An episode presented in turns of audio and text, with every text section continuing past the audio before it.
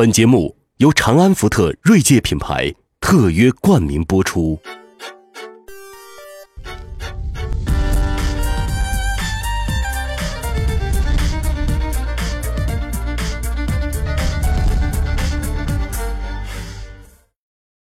禽兽朋友圈年终盘点最终回，当然是带着大家发家致富奔小康啦。要说入市那么久，小鲜肉都熬成了老韭菜，但为何每次被割的还是你？还沉迷在题材股的小散们醒醒吧！创业板的故事会时代早已终结，未来可是实力派的天下。什么？未来的行业热点在哪儿？企业的估值如何衡量？经济转型的风向标又是什么？来来来，持续性踏空、间歇性套牢的韭菜们，请跟秦老师一起重温十九大报告，搬好板凳，认真听讲，跟着秦老师告别韭菜生涯。各位网友，大家好，欢迎来到秦朔朋友圈的年度盘点的这样的一个系列啊。那么上一期我们盘点了年度的首富人物，那这一期呢？我们其实是要盘点年度最大的商业事件啊！很多人说年度最大商业事件啊，是不是这个百万之争啊？是不是这个这个乐视的这样的一种全面的神话的瓦解啊？还是什么什么等等？啊，我个人认为，今年年度的最大的商业事件呢，反而是中国共产党的第十九次全国代表大会，因为十九大标志着中国进入了一个新时代。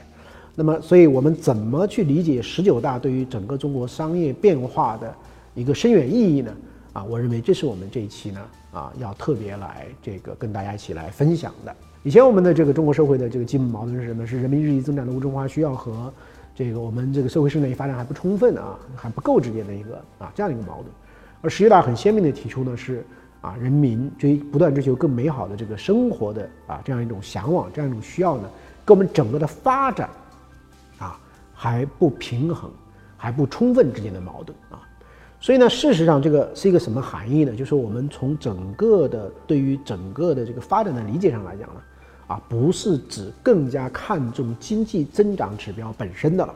而是我们要考虑到社会建设、人的全面发展，就更加的从物质化慢慢的到物质化跟非物质化的这样的一种结合。你像教育啊、环保啊、这个医疗啊、这个保障啊、这个养老啊。啊，这个亲子幼儿幼儿的这个孩子的关关怀呀，等等等等，那么这些东西呢，会慢慢的啊起来这种需求。在这个十九大报告里面啊，非常值得我们关注的一点是什么呢？十九大报告里你发现啊，根本就没有提 GDP 指标。我们国家过去说叫翻两番啊，有两个翻两番的概念。第一个翻两番呢是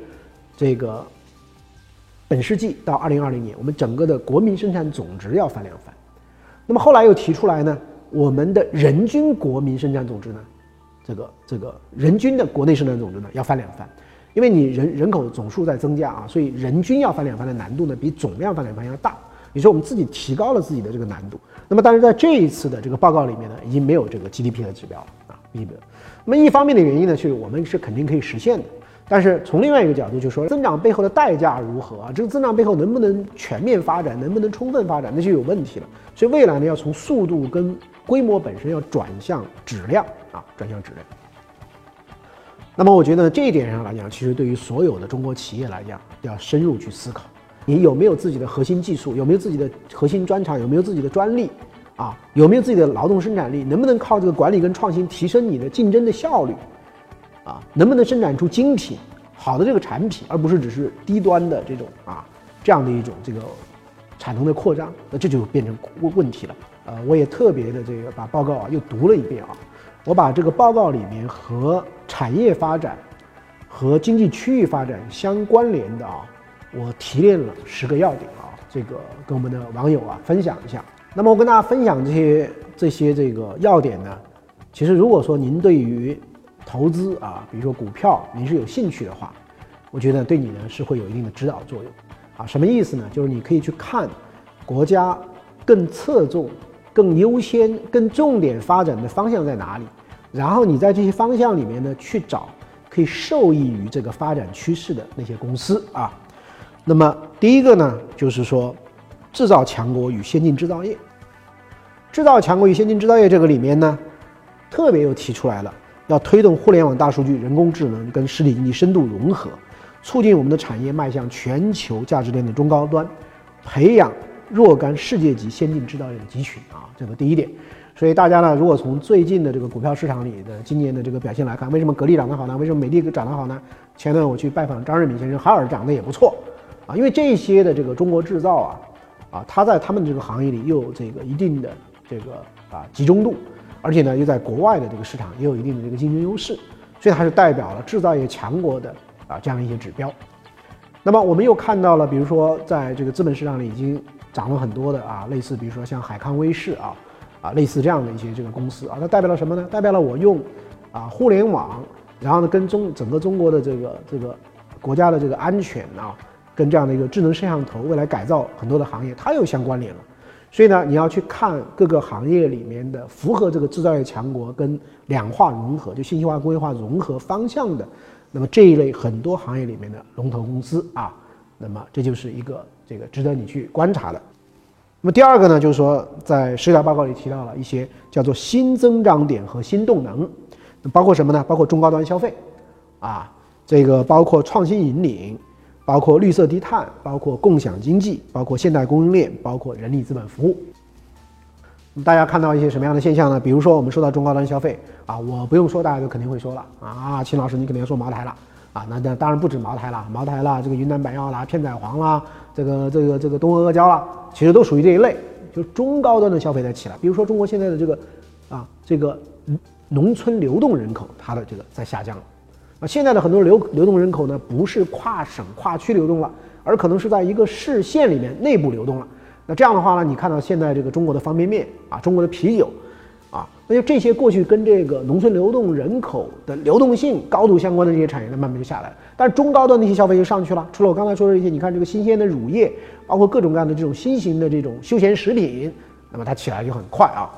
这个中高端的消费啊，然后你像这个创新引领啊，最近有一个很大的牛股啊，有人说它有泡沫啊，他说它没泡沫啊，就是这个华大基因啊，十几块钱发行价啊，一下子涨了一百多块钱，涨得吓死人，对不对？那么这个其实是什么？它这为什么它的概念在哪里？在创新引领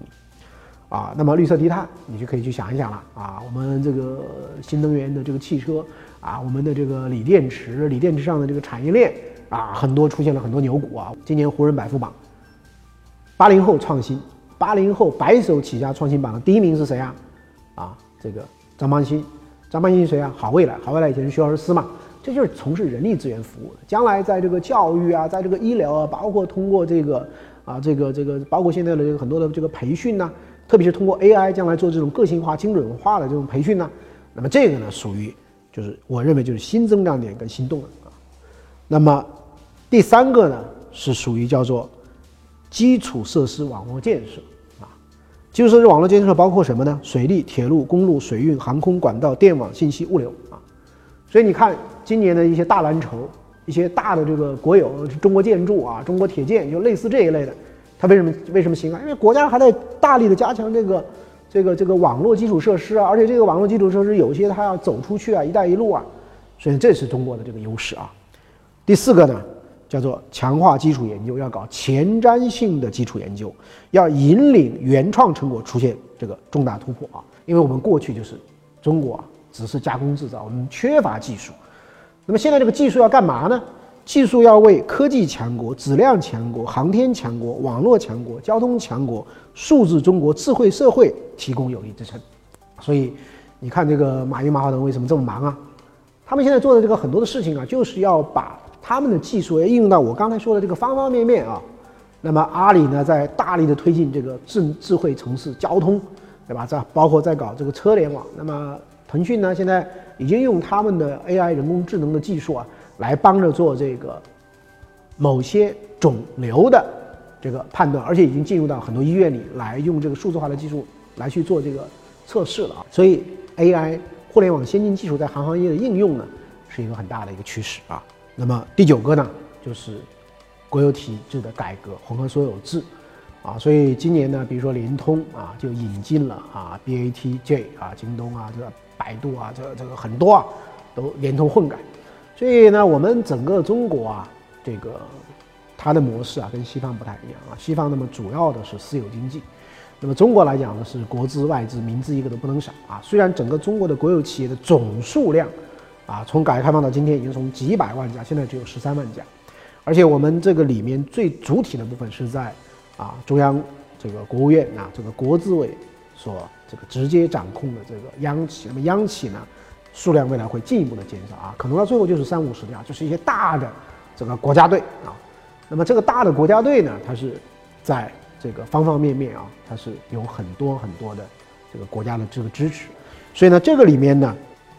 啊，我们传统有个概念啊，就是这个你买了中石油就永远在那高山上了，你永远就死在那里吧。那我觉得未来呢，其实有一些国有企业通过改制混改，啊，提升它的竞争力以后呢，那么是有价值的。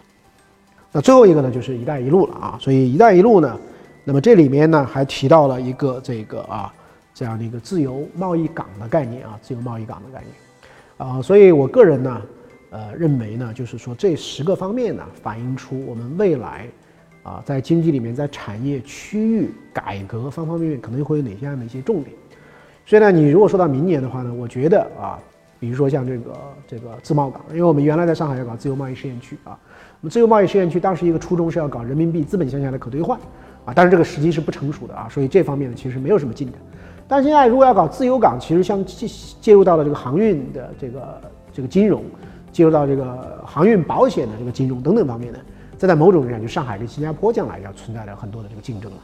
所以我觉得明年呢，从这个意义上的亮点呢，那么除了雄安以外，我觉得两大亮点区域，一个呢是粤港澳大湾区，一个呢就是上海。明年我相信在自由港方面啊，会有所突破啊。啊，我这个再次重申一下，不是给大家推荐股票啊，但是呢，我建议你确实要关注什么样的啊板块。这个是能够受惠于这些政策方向的啊，粤港澳大湾区哪些可能受惠？那么如果上海的这个啊自由港呢，明年能有一些规划啊，大家有印象吗？当年上海推自贸区的时候，上海啊本地的这个什么外高桥啊啊，这个上海港啊，这个上海的这个浦东金桥啊等等，就很多受惠嘛。那么你要搞这个自自由港的话，那肯定有些受惠嘛，这个是大家可以去做点研究的啊。我们的网友朋友呢？啊，我相信有很多还是这个理科男啊。我觉得理科男未来啊，在这个如果说是您去关注这个投资市场、关注中国经济的发展的话呢，啊，你可能会更有优势。为什么呢？因为我仔细研究了一下我们国家的这个啊科技创新的一些规划纲要啊，我发现很多里面呢是跟你们理工科所学专业啊高度相关的啊。有些我看起来呢，我还是比较吃力的啊。比如说国家现在在搞什么样的科技创新的攻关的重点呢？那么包括核心电子器件、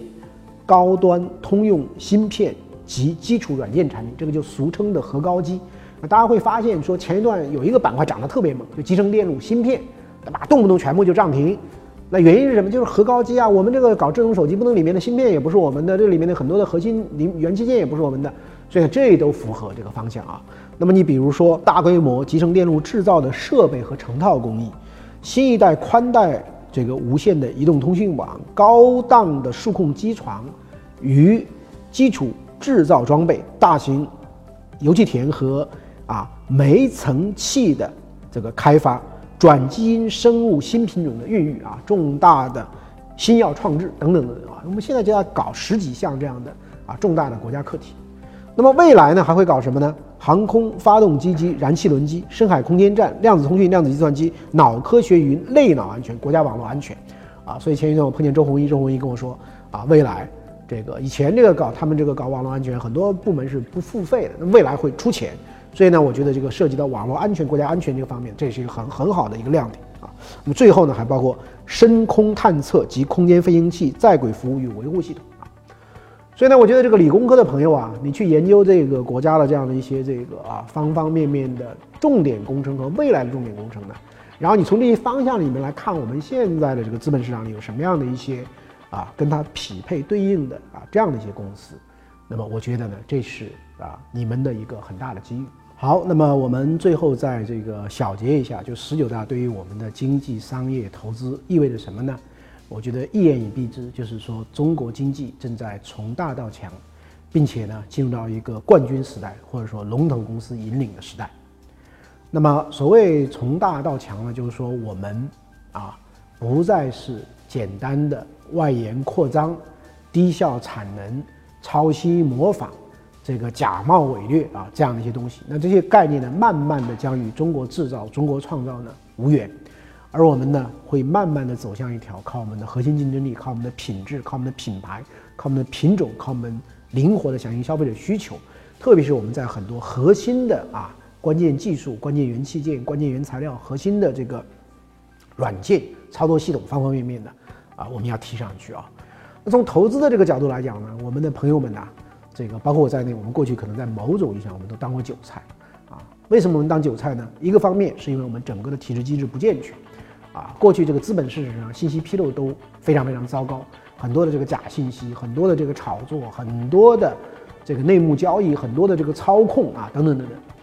所以市场本身不规范，市场本身不健全，市场本身没有法制化，那么我们在这个里面呢，当然也是劣助驱逐良币啊。那么，但是我认为现在啊，开始这个时代在改变了啊。我们打了那么多的害妖精、害人精，整个市场越来越规范。那么，就是我们投资的标的呢，本身的可靠性大大提升。因此，在这个时候呢，我们应该把更多的这个精力啊，就不要是听消息、听题材、跟风炒作等等了，而是我们要回到基本面去选择那些跟随整个中国经济发展由大到强，在这个过程中。真正的能够受益受惠，啊，跟着这样的这个公司成长。那么这样的这个公司呢，不简单的只是在中国市场，他们一开始在中国市场先成为行业领导者，成为冠军，成为有这个核心竞争力的这个企业。那么接下来呢，他们可能什么呢？他们可能去这个东南亚，可能可能去印度，啊，因为这些地方很多也是有充分充沛的人口红利的。印度有十几亿人口，啊，印度尼西亚这个世界这个第五大的这个人口国，然后呢，这个。这个马来西亚也很多，然后非洲也很多啊。我们如果去想一想，美国这个巴菲特整个的投资经历，他就受惠于美国在二战以后全球化、消费升级、品牌化，在这样一个过程中，美国公司不断的这个成长。如果没有像这个吉列啊、像这个宝洁、像可口可乐类似这样的公司的这个全球化过程中的业绩的不断的上升，那么巴菲特呢，他也不可能有今天这样的这个成绩。我觉得从这个意义上来讲呢，就是我们中国也会在慢慢的遇到这样的一种，啊，百年不遇、千年一遇的这样的一个时机。而对于我们广大的听众朋友来讲，你们都非常非常的这个年轻啊。那么年轻最大的好处是什么呢？投资就是时间的复利，你投的越早，你把握的越早，那么你未来的这个收获呢就会更加丰厚。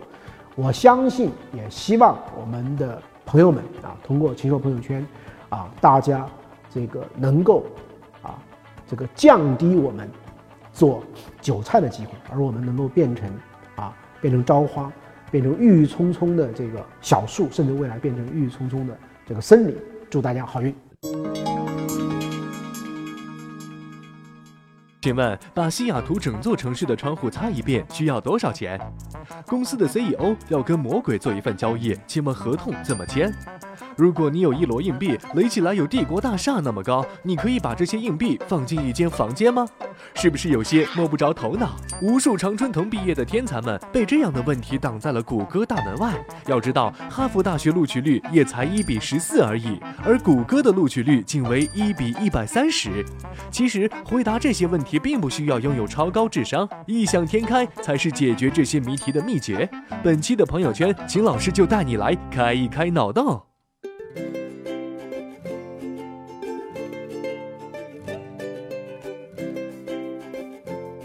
呃，各位网友，大家好，欢迎您来到禽兽朋友圈这个环节。禽兽朋友圈呢，最近也登了一篇文章，呃，讲了一下在谷歌求职中啊，会问你一些什么问题，我觉得是非常有意思啊。我想我们的这个同学，你要去应聘一个大公司，他问你这样一些这个跟你的要应聘的职位啊，啊，对公司的了解啊，你的 background 什么都没关系的，问了这样一堆问题，你是不是觉得挺懵的呢？其实是啊，蛮懵的。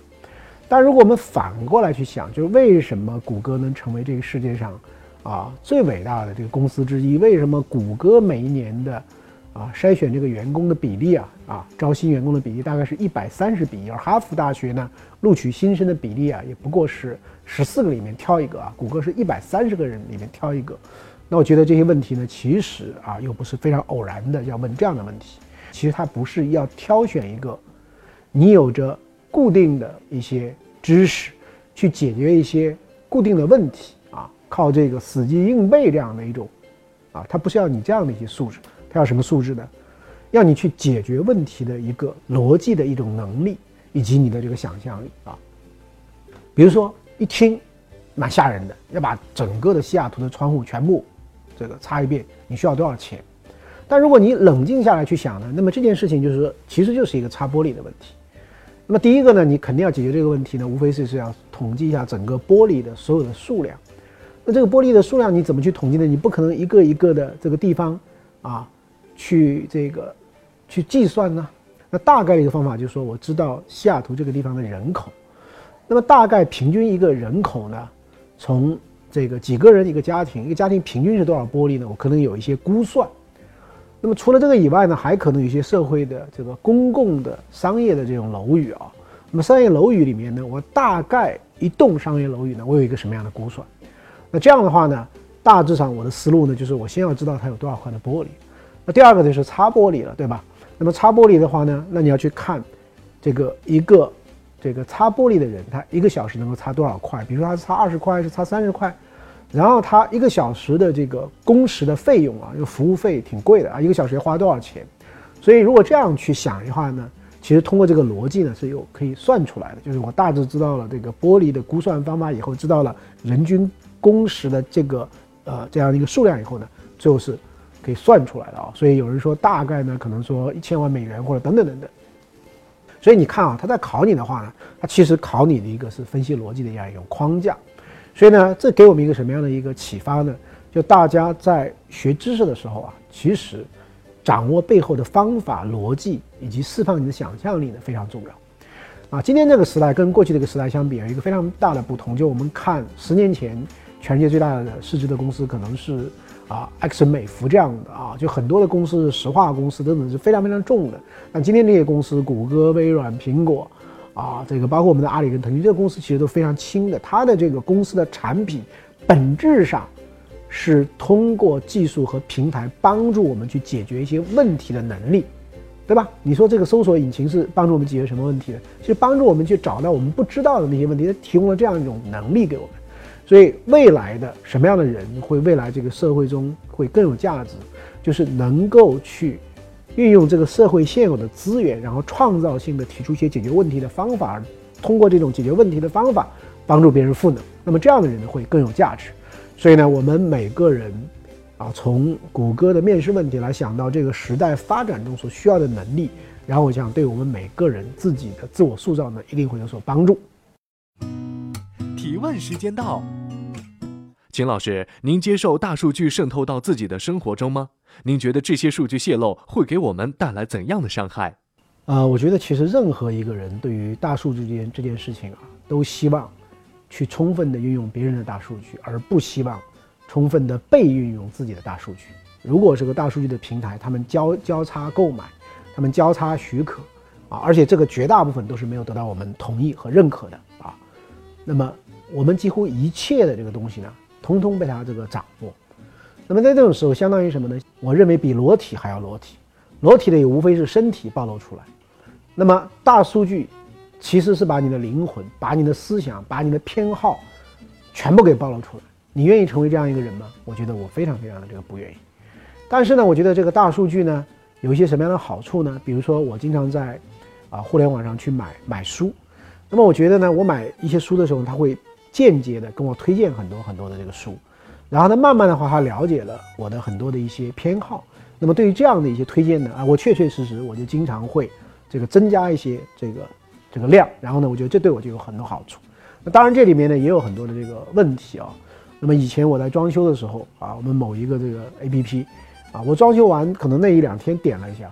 那么此后呢几个月天天给我推这个装修的东西啊，而且大部分都是这个广告。那我觉得这种大所谓的大数据应用呢，就非常非常糟糕了。就反而跟我增添了很多很多的麻烦，所以呢，我觉得大数据啊，这个应该说它也是一把这个双刃剑，而且我认为大数据呢，应该更多的去帮着去解决真正的问题，而不是要把大数据变成我们的一种麻烦。秦老师，您觉得看书学习时专业为主更好，还是涉猎广泛更好？您读的更多的书是哪类书籍呢？呃，我个人的一个建议呢，如果你本人的这个。学习和你本人的职业呢，都是偏专业的啊。那么我建议呢，你要更多的去阅读这个啊，广泛性的啊，或者我们说通识性的这个资料。那这样的话呢，会有助于啊，你不要陷入一个盲人摸象的一个状态，而能够有更大的一个视野。但是如果说你是像我这样的，我们当年是学新闻的啊，什么叫新闻呢？我们那时候说有一句话叫“新闻无学”啊。当然，新闻也是有很多裁写编评、专业主义要求，但总体上来讲呢，它的这个啊学问的学术的这个含量呢是不太够的。那么对于我们这样的人呢，你要根据自己的实际的偏好和情况啊，包括职业中遇到的东西呢，最好能够再学一个专的东西。